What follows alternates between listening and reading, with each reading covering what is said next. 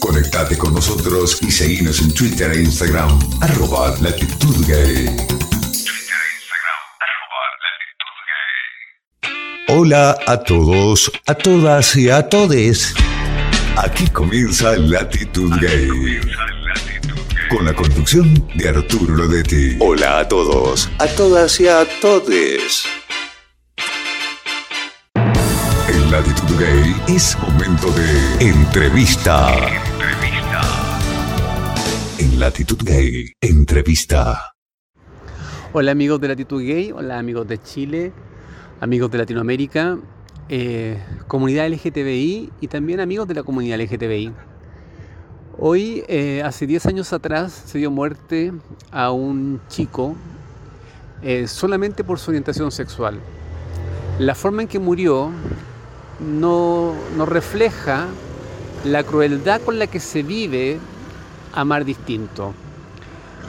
hoy estamos con Gala, Gala Andrómeda, activista trans, trans no binaria, de verdad ella se puede definir sobre eso, quien no tan solo fue amiga de Daniel Zamudio, sino que también eh, ha seguido su lucha desde, lo que, desde que él partió, para todo significado un antes y un después en la visibilidad LGTBI. Y bueno, me gustaría conocer la impresión de Gala, de Gala Andrómeda, sobre lo que significó un antes y un después del asesinato cruel de Daniel Zamudio. Eh, hola Gala, cuéntame que, primero cuéntame qué significa para ti este día, porque para todos yo creo que es un día lleno y marcado de emociones. Eh, sí, eh, primero que nada, buenas tardes, buenas noches, dependiendo del momento en que escuchen este mensaje. Esta entrevista. Esta entrevista, gracias por la corrección.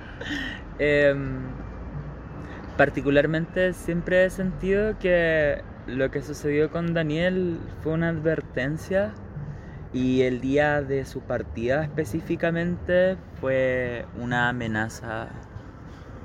Cuando yo supe su fallecimiento hace 10 años, en 2012, yo creo que tenía 19, casi 20 años. Y fue heavy porque yo creo que la mayoría de personas LGBT sentimos además de la presión de, estar viendo a, una persona, compañero de, nuestra comunidad, de nuestro grupo humano, fallecer en un hospital público de forma lenta y agónica, eh, además también observamos todo lo que eso implicaba para la sociedad en general. En ese periodo de tiempo mi familia fue muy eh, categórica en decirme que por favor me cuidara al salir. Como que todas las juventudes de la época habitamos esta situación de podrías haber sido tú. Creo que las familias, sobre todo en ese sentido, eh, empatizaron tanto con la situación de Daniel porque se dieron cuenta de que además de Daniel hay muchas otras personas LGBT y muchas de esas personas están dentro de núcleos familiares por mucho que existan personas homofóbicas, generalmente también pueden tener familia LGBT. Y creo que eso fue complejo, fue una tensión súper heavy en ese periodo de tiempo. Oye, Gala, eh, bueno, nosotros los activistas rescatamos la memoria, creemos que sin ella no podemos avanzar. Y aunque parezca cruel, creo que es importante recordar cómo fueron los hechos. Estamos en el Parque San Borja, en un, en un momento de bastante intimidad porque pensamos que iba a ser distinto, ya que nos íbamos a encontrar con más personas. Sin embargo, vemos que somos tres ahora, está llegando una compañera. Eh, ¿Cómo fue la muerte de Daniel Zamudio? ¿Cuál fue la, cómo, cómo, se, cómo, se, cómo enfrentó Daniel su, su, su terrible asesinato? ¿Qué pasó con él esa noche? Ya, eh, esta es la información que yo manejo por lo que apareció en prensa, eh, por lo que apareció en los medios de comunicación masivos, para la fecha en que atacan a Daniel, que creo fue a principios de marzo. Eh, él estaba en el centro de Santiago y su casa, su núcleo familiar es en San Bernardo, que es una de las comunas periféricas de la ciudad y tiene difícil acceso de noche. Entonces, en ese sentido, eh, Daniel no tenía dónde llegar y encontró el Parque San Borja, que entre las primas, bueno, las primas son las personas LGBT, como nos tratamos acá, por lo menos en el territorio, em, todas las colas chicas, todas las primas, sabíamos que el Parque San Borja era la última alternativa si es que no tenía ahí un lugar donde quedarte a dormir. Importante señalar que el Parque San Borja queda en el centro del municipio de Santiago. O sea, es como un punto de encuentro eh, o, donde pueden acceder mucho más fácil las personas de los distintos espacios de encuentros sexuales que nosotros tenemos, ya sea de entretención, baile u otro, de digamos. Hecho, mucha juventud habitó eso.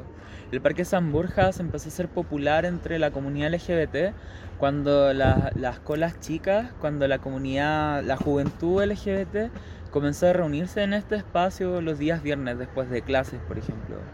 Y de ahí en adelante habitamos el lugar, lo convertimos en propio, eh, tuvimos nuestras interacciones como personas LGBT postergadas, igual había relaciones sociales, interacción, compartir cosas que no son cotidianas de pronto dentro de un, de un, ¿cómo podríamos decirlo? Dentro de lo que vendría a ser lo cotidiano, por decir, o entre muchas comillas, lo normal.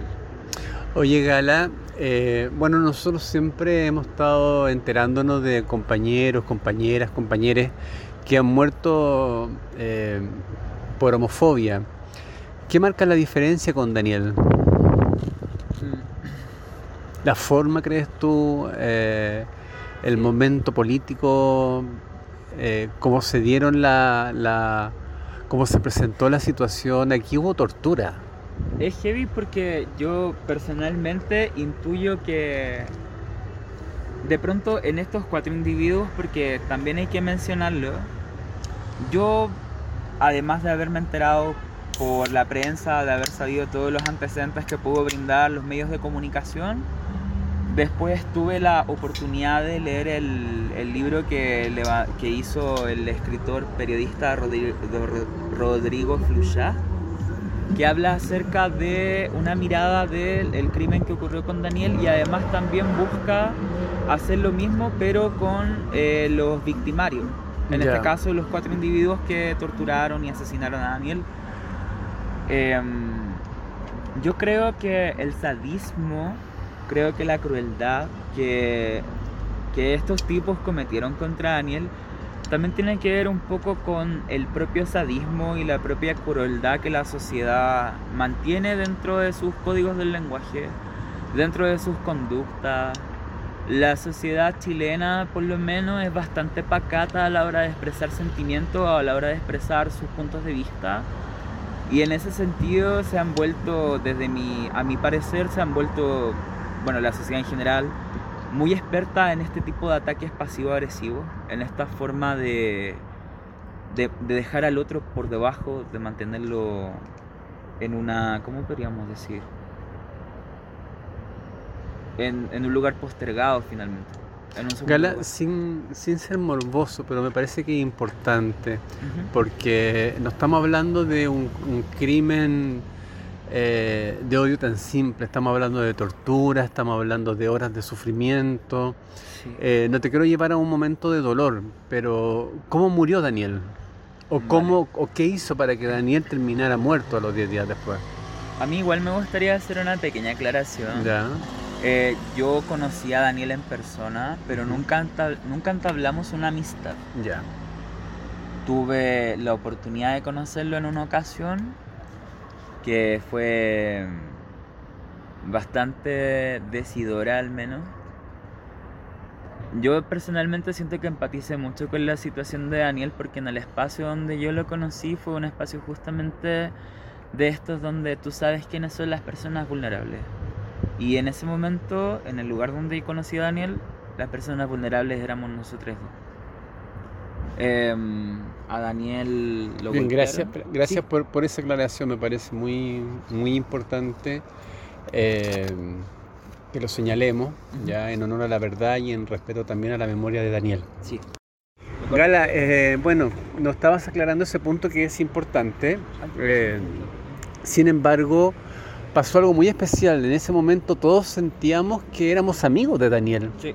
Y todos sentíamos que conocíamos a Daniel. ¿Ya? O sea, eh, la muerte de Daniel cruzó nuestras puertas, se sentó en nuestro living, estuvo en nuestro comedor. Entonces yo creo que, claro, a lo mejor lo he visto un día, pero creo que en ese momento todo Chile, o la gran mayoría de los chilenos y chilenas y chilenes, fuimos amigos de Daniel. ¿Qué pasó con Daniel esa noche? Ah, Daniel vino a pernoctar al espacio en el que estamos ahora. Eh, ¿Está grabando?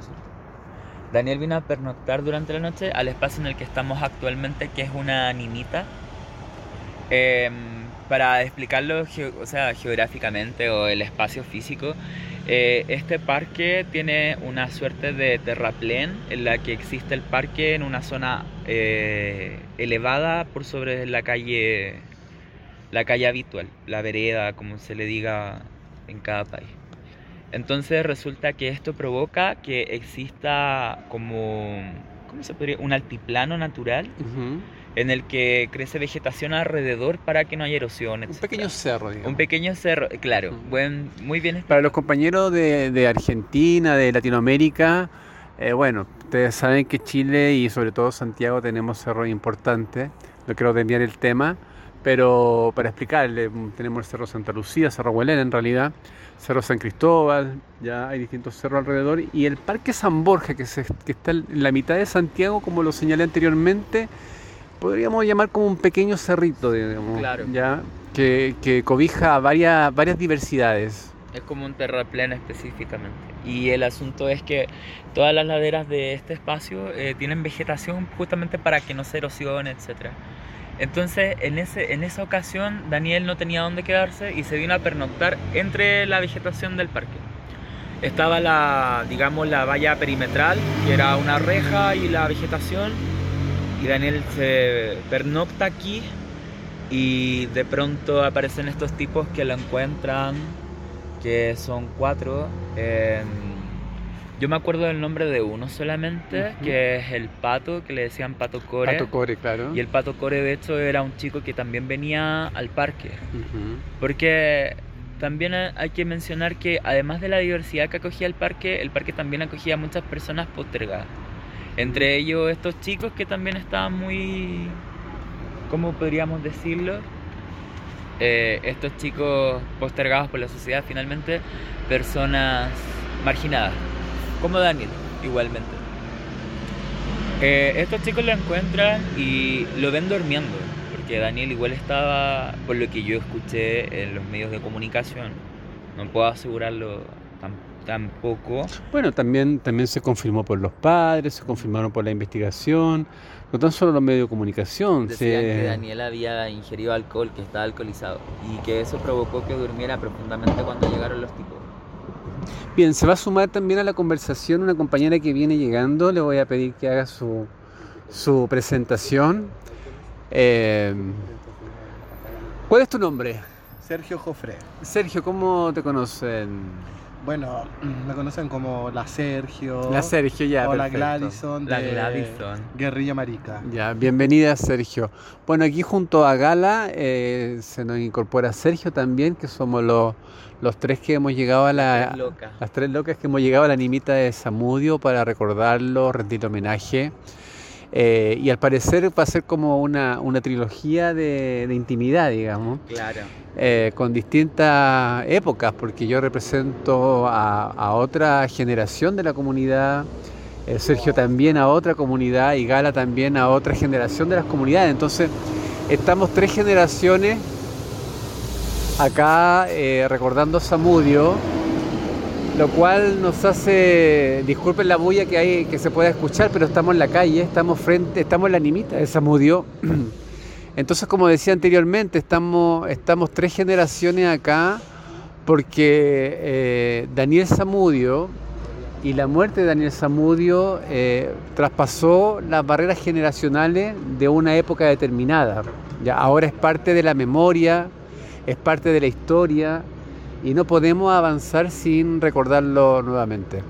Retomo el, diálogo con, con, Gala, como decía anteriormente, Gala activista, transformista, eh, una gran compañera de, de, distintos espacios de verdad, como de disidencia, incidencia, comunidad LGTBI, donde visibiliza eh, precisamente eh, lo que es ser trans, o lo que es ser disidente, lo que es ser incidente, lo que es, lo que es ser ser de una manera distinta sin caer en los estereotipos. Yo por lo mismo le pedí a Gala que, que, me diera este, este honor de entrevistarle en este espacio, no tan solo porque lo conoció y lo vio una vez, sino que también porque de alguna forma ella sigue eh, difundiendo en cada espacio de entretención, de alegría, eh, el deseo de seguir avanzando en derecho, y, igualdad y equidad. Gala, me estabas hablando de, estábamos hablando de cómo murió Daniel esa noche, nombraste al, al Pato, Pato Core. Pato Core en, su momento. Eh, eh, ¿Cómo fue que pasó? Ah, como estaba comentando, entonces resulta que Daniel eh, llega al parque, pernocta en este espacio donde está la animita y llegan estos tipos y lo encuentran durmiendo. Estaba profundamente dormido, por lo que me enteré de los medios de comunicación. Resulta que. Resulta ser que estos tipos lo encuentran e inmediatamente empiezan a golpearlo. Ya. Es lo primero que ocurre, lo golpean. El asunto es que los golpes fueron inmediatamente para dejarlo inconsciente. Los golpes se concentraron principalmente en su cabeza en la zona superior del cuerpo y en su cabeza. Posteriormente a eso, cuando ya descubrieron que Daniel ya estaba inconsciente, em, ahí ya desencadenaron toda su inhumanidad finalmente. Aprovecharon todos los elementos que estaban en el entorno para torturarlo, para ejercerle ataques Encontraron el gollete de una botella en la que estaban tomando, una botella de pisco, y con el gollete le dibujaron una esvástica en el cuerpo, en dos zonas del cuerpo. Le fracturaron las extremidades. Le fracturaron, de hecho, si no me equivoco, le fracturaron un brazo o una pierna haciendo palanca. O sea, imagínate el nivel de, de la crueldad. Porque para poder fracturar una extremidad es, es difícil. Y llegar a hacerlo en palanca es súper complejo. Entonces es muy difícil. Tendrías que insistir de manera sobrehumana para poder lograrlo. Y lo lograron efectivamente. ¿Cómo puede uno explicar que cuatro personas, ahí la compañera está recordando los nombres de los otros, eh, ¿los tienes ahí? Sí. Es Fabián, Alexis, y Pato Core. Eh, esos. Esos son los que han contigo. Fabián Alexi y Pato Core. Eh, ¿Cómo uno puede expli eh, explicarse eh, este nivel de violencia hacia una persona que ama distinto? Porque tú me estás diciendo que, eh, que fue una verdadera tortura y por horas de tortura las que vivió Daniel. Algo que probablemente jamás nosotros hubiéramos pensado en nuestro living de la casa o saliendo en una discoteca o a lo mejor saliendo de un espacio de encuentro. Claro, en el cotidiano una persona jamás se imagina que, que podría pasar algo así. O sea, uno se puede imaginar que maten a otra persona, pero, Pero esto no va más allá de un asesinato. Claro. Porque de hecho, si nos vamos a la historia reciente, de hecho, si analizamos estos 10 años de, de la muerte de Daniel, han habido bastantes casos de, de asesinato. Uno cada, uno cada más, más cruel que el otro, con diferencias. Han habido asesinatos con violaciones. El asesinato de Nicole Saavedra, de hecho, fue un asesinato con tortura. Sí. a, a Nicole Saavedra, la que es otra compañera que asesinaron durante este periodo de tiempo, compañera lesbiana, eh, visible. A ella la asesinaron eh, y su cuerpo lo, lo amarraron con alambres a una represa para poder golpearla. No, no tengo la certeza ahora, pero creo que también le hicieron una violación correctiva. Que eso también es una de las situaciones que más pasa habitualmente con compañeras lesbianas o chiques transmasculinas en general. El patriarcado ejerce la violación correctiva como un elemento de tortura. como un- Es complejo lo que estás lo que estás diciendo, porque en el fondo se vuelve a instalar la fragilidad con la que vivimos nosotros, ya la, la fragilidad con la que el ser parte de una comunidad LGTBI eh, eh, es complicado. Yo ahora en esta trilogía que hace homenaje a Daniel veo nuestras diferencias al vestir. Voy a contarle a los compañeros y amigos de Latitud Gay. eh, Yo me veo, no sé, como cisnormado se puede llamar, como un, un gay común y corriente, ya que no llama mucho la atención, salvo que por su caminar un poquito medio caderoso, Por la pluma. ya, por la pluma, la voz re- relativamente finita en algunos casos. Porque la señora tiene pluma. Porque la señora tiene pluma y porque, claro, al momento de fumar un cigarro no lo hago de lo más masculino que digamos. Siempre para mí ha sido un placer. Genial y sensual. Eso. Y bueno, Gala está maquillada, ya maquillada, yo no maquillada o decorada en realidad porque está hermosa, con un pelo, con un pelo muy trabajado, ya. Y, y bueno, nuestra compañera acá, La Sergio, la tenemos con un vestido, unas piernas peludas, ya, y enfaldada como ella sola recorriendo la bicicleta. Entonces una hay polera rabiosa, y una polera rabiosa, furiosa. Y más encima miembro de la, de la guerrilla marica, así que le mandamos un saludo a nombre de, eh, de Cano Díaz y a nombre de la Actitud Gay a la, a la guerrilla marica, que es un movimiento bastante innovador, pero vamos a hablar de ello en su momento. Ahora el, protagonismo, el protagonista es Daniel y queremos eh, conmemorar su historia, esta íntima noche, eh, esta íntima velada, donde en el, en el memorial de Daniel, en la, en la gruta de Daniel, estra- estamos tres, tres locas de generaciones distintas, pero que nos une la misma causa, o sea, la visibilidad de nuestros derechos y la memoria sobre todo. Seguimos con, con recordando a Daniel Gala. Ujú. Eh, estábamos hablando de, la, de- de- de cómo murió.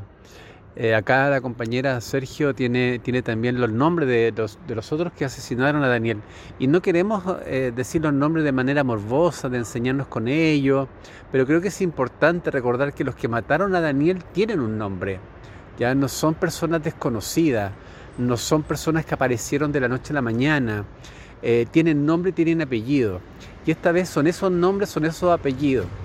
Pero cada asesinato tiene un nuevo nombre y cada asesinato tiene un nuevo apellido. Y eso significa que está en nosotros, no está, no está fuera de nosotros. Puede ser el agresor nuestro hijo, si es que no lo educamos bien y no le enseñamos bien y no, y no le, le inculcamos la- la- la- la- lo hermoso de la diversidad, de la tolerancia. Eh, puede ser tu hijo, puede ser tu sobrino, puede ser tu esposo, Tu que, eh, tu vecino, tu amigo, tu compañero de colegio, el que mañana ocupe ese nombre. Y por lo mismo queremos hoy eh, invitarte a, hablar sobre este tema y, y decir los nombres de ese momento. Compañera, Eh, Pato Ahumada, que era Pato Core, él recibió cadena perpetua. Alejandro Angulo y Raúl López, 15 años de cárcel. Y Fabián Mora, 7 años de presidio. Esa fue la sentencia. ¿qué te parece a ti esa sentencia eh, frente a un delito que tiene estas características? Porque eh, llama la atención, uno siempre se queda con gusto a poco. digamos. Sí, claro. Eh, Primero, siento- primero preséntate para que la comunidad te conozca. Yo sé que ya dijiste tu nombre, Sí. pero para que la comunidad te conozca. Bueno, eh, yo soy actor y también soy miembro de la guerrilla marica y pertenezco también a la comunidad disidente de acá de Santiago, en la cual nos reunimos con la gala y otros amigues a hacer visible nuestra voz en esta lucha. Y bueno, eh, ante tu pregunta, eh, ¿está bien? Ah.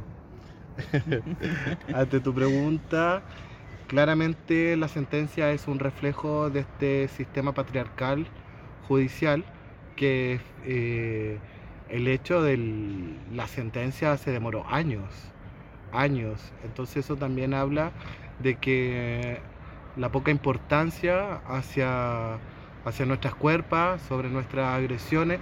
Recién el caso de Samudio, el nivel de agresión, marcó un precedente para que, para que se, se hiciera presente en, en nuestra la violencia que, que se vive, ¿cachai? Entonces, desde ahí también eh, lo, que, lo que pasó en fiscalía con el juicio eh, fue, fue bastante injusto porque todo se aplazaba, nunca se desarrollaba nada, nada era en concreto, eh, todas las investigaciones fueron súper largas, siendo que ya era un caso que estaba totalmente concretado y como ya no había mucho que investigar, la cosa era, era simple, lo mataron, lo torturaron y, eh, y el hecho de que las sentencias tuvieran distintas, eh, distintos años de presidio también es injusto porque todos fueron testigos y cómplices, aunque uno haya tenido más acción que otro, el hecho ya de estar eh, ya lo hace parte de. Entonces eso también te habla de un sistema judicial eh, que, nos discrimina, ¿cachai? ¿Qué, es lo que realmente qué es lo que realmente ellos ven para para condenar es no siento que fue muy favorable. Y de hecho, bueno, la familia de Samudio igual quedó bastante no quedaron conformes, porque si bien a uno se le dio perpetua, pero eso tampoco... Porque lo, más terrible de todo esto es que ellos tampoco piden perdón. Y la forma que han pedido perdón es, ha sido una, burla. Entonces también, eh, ¿desde qué lado también vemos ese, ese nivel de odio? Entonces, Es importante lo que señala acá Sergio, la compañera de Marica Disidente, porque de la guerrilla de la perdón, de la guerrilla marica, porque claro, nos enfrentamos con todo un sistema de discriminación, con todo un, sistema elitista, donde al parecer nuestra aliada y quien no cobija es la noche, pero también pareciera ser que la noche tiene ciertos espacios que discriminan también o ciertos espacios donde nosotros peligramos. No es una noche aliada, es una noche, es una noche con la que tenemos que, dialogar, llegar a acuerdos y invitarla a, que asegure nuestros cuerpos y nosotros asegurarnos en ella también. ¿Qué te pasa con eso, Gala? Con, ver que de alguna forma eh, la muerte, de, el asesinato, perdón, de Daniel Zamudio deja ver toda la, vulnerabilidad en la cual nos enfrentamos, una vulnerabilidad del sistema, una vulnerabilidad eh, mediática, una vulnerabilidad eh, eh, social, política. porque política, porque si, si no fuera por el ruido que hicimos los activistas, yo yo, yo no yo participé en, ese ruido, yo era harto, años, menor, 10 años antes. Y claro, estaba con toda mi efervescencia del activismo un poquito más, más, más revolucionario. Yo no me, yo no soy disidente, yo soy más, yo soy más anarquista, la verdad. Andaba con la pluma más Andaba con la pluma más anarca. Eh, pero, pero claro, nos hacíamos parte, nosotros, nosotros eh, recordábamos a Daniel en ese momento y pedíamos por Daniel en la Plaza Brasil. Así que a quien en ese momento hoy lo, lo comentan como una historia, como un recuerdo, eh, gracias por acompañar a esas pocas colas que nos juntábamos en la Plaza Brasil cada noche a encender vela y, pensar en Daniel, solamente pensar en él. No queríamos, queríamos solamente que él, estuviera bien, no sabíamos si eso implicaba la muerte, la vida, pero queríamos que implicara que estuviera bien. Gala, te vuelvo a repetir la misma pregunta. ¿Qué te pasa cuando, no, cuando te das cuenta o, cuando sabes a 10 años de distancia que estábamos y que no hemos avanzado mucho por lo demás, que éramos tan vulnerables frente a todo? Mira, a mí me pasa algo particular con eso y es que hay una frase que mencionas que, me generó mucho interés que tiene que ver con esto de la noche aliada. Finalmente, eh, vamos a esperar, creo que va a pasar una moto. que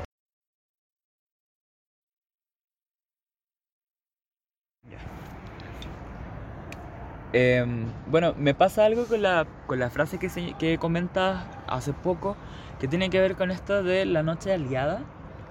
Me genera muchas emociones porque... Vamos para el libro con esa frase. Podríamos escribir varios libros sobre eso.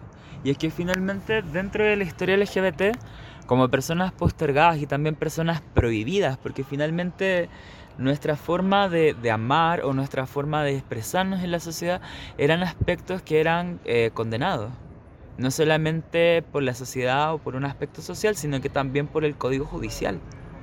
Entonces eso implica que la mayoría de los espacios de encuentro LGBT, la mayoría de los lugares donde las personas LGBT podían habitar con tranquilidad, entre comillas, eran los lugares de la noche. Los clubes de encuentro, las discotecas, los parques para las juventudes, porque nosotras las con las chicas no podíamos ingresar a las discotecas, pero tratábamos de hacerlo en nuestros espacios igual. Y el asunto es que esta situación ambivalente de ser personas, pero no personas de derecho, de no tener la misma equidad y no tener la misma presencia en lo público, también nos ha arrastrado a manejarnos dentro de lo nocturno y eso también implica un montón de, de riesgos adquiridos, porque finalmente la noche es un manto que no solamente envuelve, nos envuelve a nosotros como comunidad LGBT, que es un aspecto histórico de nuestras comunidades, sino que también a la mayoría de personas postergadas igualmente. Y ahí hay una serie de tensiones, una serie de disputas, una serie de luchas que tienen que ver igualmente con cómo el sistema, como el modelo que, que termina formando a las personas de nuestras sociedades occidentales, eh, terminan construyéndose en base a, digamos, esta frase, o este concepto que es la alteridad, observar a un otro y definirlo en base a cómo soy yo, ser esta persona, por ejemplo, si es heterosexual, que para poder verse bien dentro de su propia historia personal, tienen que observar la diferencia de, de una maricona o la diferencia de, de, una persona trans y verlo como algo malo. Porque no hay cabida para, no hay cabida para que todas las personas tengan bondad en su diferencia. Me parece importante lo que está diciendo Gala y junto con eso yo quiero decir a toda Latinoamericana, a toda Latinoamérica, eh, cuando nosotros compartimos una sociedad donde algunos tienen derecho y otros no, los que tienen ese derecho, eso no es un derecho, eso es un privilegio y, y establece a los sujetos de primera y segunda categoría. Mientras una sociedad tenga una parte llena de privilegios, o con privilegios al cual el otro no puede acceder, esa sociedad no va a poder avanzar ni en equidad, ni en igualdad, ni en justicia social. Creo que eso es, eh, eh, es algo que debemos reflexionar. No podemos seguir avanzando viendo desde el balcón los privilegios que otros tienen en ese baile de salón. Así es que eh, no, podemos, no podemos seguir siendo espectadores de ese baile de privilegio. También queremos bailar. Y si no podemos bailar, los invitamos a ellos a mirar desde nuestro balcón. Seguimos recordando a Daniel, ya y cómo, cómo, Daniel de alguna manera cambió, cambió Chile, pero pareciera ser que fue como un cambio travesti, como un cambio de maquillaje, ya, como un cambio de varité, un cambio de cabaret como, como, como el cambio de una vela, digamos. Como cambio peluca. Como cambio peluca. Solamente. Sí, no sé, puede ser. Si abandonamos esa peluca rubia, menemista, como diría un periodista argentino, y pasamos a esta como este maquillaje un poco más inclusivo, se podría decir, en el discurso. En el discurso, un, un, lenguaje inclusivo, pero no incluyente. En eso, un lenguaje inclusivo, pero no incluyente.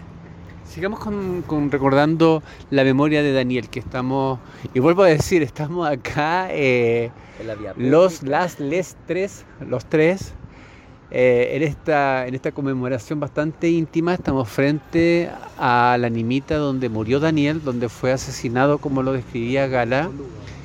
Y, pensamos que iba a ser distinto, pensamos que, que, la memoria, la memoria colectiva sí iba a ser presente. ¿Qué te pasa con eso, con ver que estamos los tres acá recordando a Daniel? No digo que sea ni bueno ni malo, sino que llama la atención. Sí, a mí me, me sensibiliza mucho el que estemos los tres. Me, me encanta esta intimidad también. Siento que se hace más presente quizá eh, la energía de Daniel y no, y no tampoco conmemorarlo como con un lugar, porque si bien lo que pasó acá fue una tragedia, eh, también poder darle otro tinte desde una contemplación más, más sanadora y elevar su alma también desde, desde un amor y desde la lucha en que estamos por él acá. pues. Entonces como que siento esa, siento un- un- una contemplación eh, eh, un tanto melancólica pero muy bonita a la vez.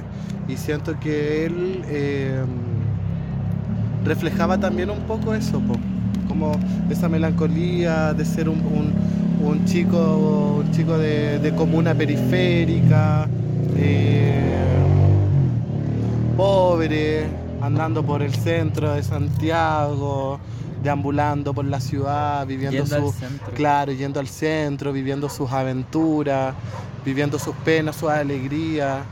Y, y bueno, porque también hay que recalcar eso, que él era de una comuna periférica, de una comuna pobre, de una familia pobre, en donde, en donde aquí los pobres eh, no tenemos justicia, ¿cachai? Entonces, como tú bien decías, hay que reconocer que las personas que pueden optar a ciertas cosas es un privilegio y él lamentablemente fue víctima de toda esa marginalización que se vivió. Entonces el estar acá para mí me hace una reflexión social súper profunda.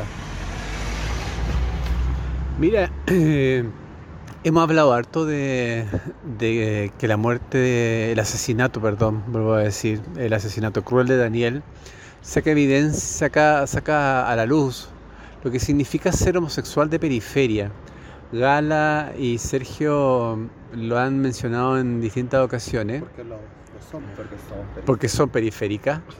Y, y, y nace la pregunta ahí también, ¿qué significa ser homosexual, ser travesti, ser disidente, ser cola, ser fleto, ser hueco, desde la periferia? Eh, Gala, ¿qué significa ser, travesti? ¿Qué significa ser tú en realidad con tu, con tu disidencia que a veces se escapa un poco del paraguas del travestismo? Mm. Aunque sí me gusta mucho utilizar la palabra travesti. A mí personalmente me gusta mucho porque em, el travestismo es un elemento, es una acción. Es una acción, e- es, el acto de utilizar vestimentas indumentarias que corresponden dentro del código binario a un género determinado que no es con el cual te asignan al nacer. Sin embargo, eh, hay toda una tradición dentro de lo que es lo travesti. En las poblaciones, en las zonas periféricas de las capitales, yo creo que de toda Latinoamérica, por no decir del mundo, la travesti es una figura, eh, ¿cómo? un arquetipo incluso podríamos decir dentro de la sociedad. La travesti, si bien no tiene el reconocimiento, tiene una característica eh, propia, ejerce sus propios roles dentro de las comunidades en las que habita. Están, por ejemplo, las compañeras, yo, conozco a varias eh, travestis ya con años. Bueno, entrevistamos juntos a Katy Fontaine. Eso, entrevistamos juntos a Katy Fontaine, que ella ya es una señora, pero ella es patrimonio, una señora patrimonial. Em, todas estas figuras terminan ejerciendo roles dentro de su sociedad, aunque no se reconozcan. Y me gusta mucho eh, ligar este como travestismo periférico con lo folclórico.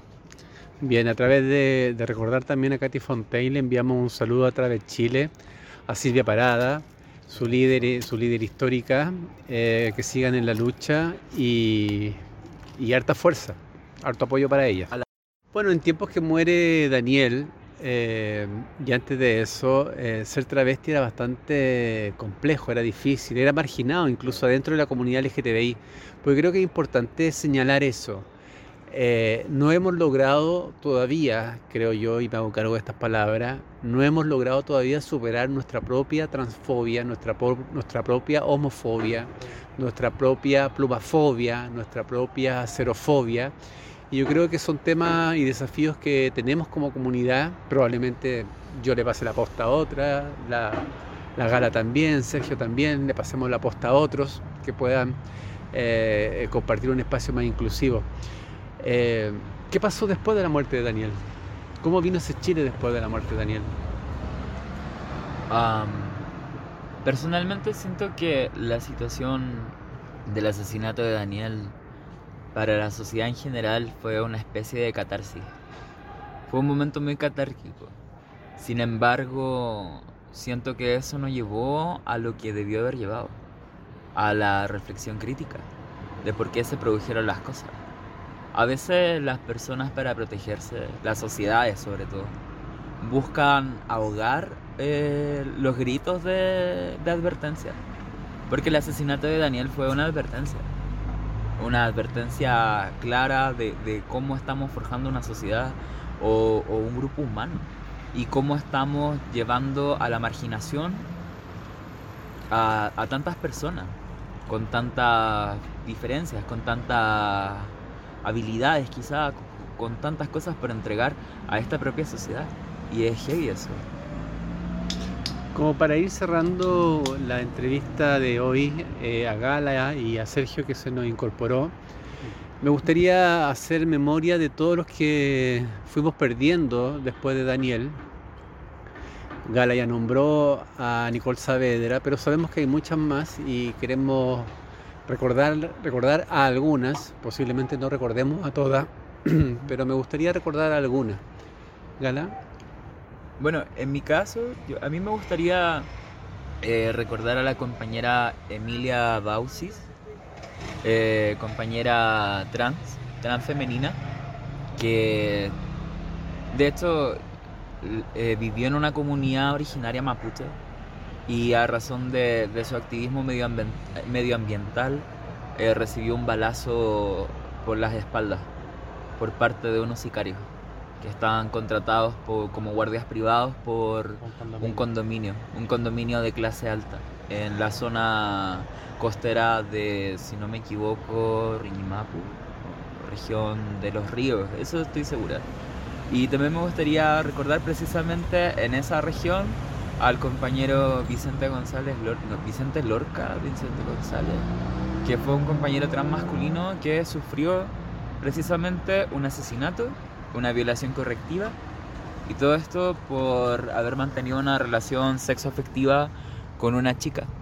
Su, la expareja de, de, esta chica en cuestión eh, tomó a Vicente y, y, se creyó en derecho de, poder asesinarlo y torturarlo, porque hay que mencionar que la violación correctiva dentro de nuestra sociedad es una tortura.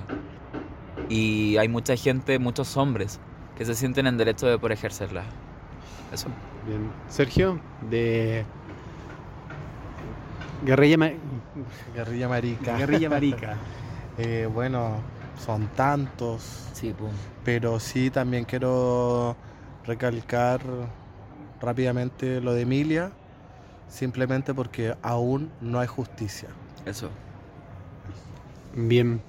Bueno, en este momento de intimidad, en este momento de reflexión, en este momento donde queremos enviar este mensaje eh, eh, humano, este mensaje de, de, sociedad, no sé cómo, poder señalarlo, pero desde este espacio, desde la, desde la gruta de Daniel, recordamos a Daniel, a muchos otros, y bueno, rescatando la memoria, eh, para poder seguir avanzando, creemos que estos momentos eh, nos invitan a pensar en el Chile que queremos. Así es que amigos de Latitud Gay, me despido. Su corresponsal desde Chile, Cano Díaz, para Argentina, para Latitud Gay. Y bueno, también saludar a Arturo por darnos y brindarnos esta oportunidad de dar a conocer lo que acá en Chile en un momento pasó. Llegamos al final de Latitud Gay. Los invito a encontrarnos en un próximo programa para que juntos transitemos lo mejor de nosotros mismos. Lo mejor de nosotros mismos. Dale me gusta a nuestra fanpage, Latitud Gay Media.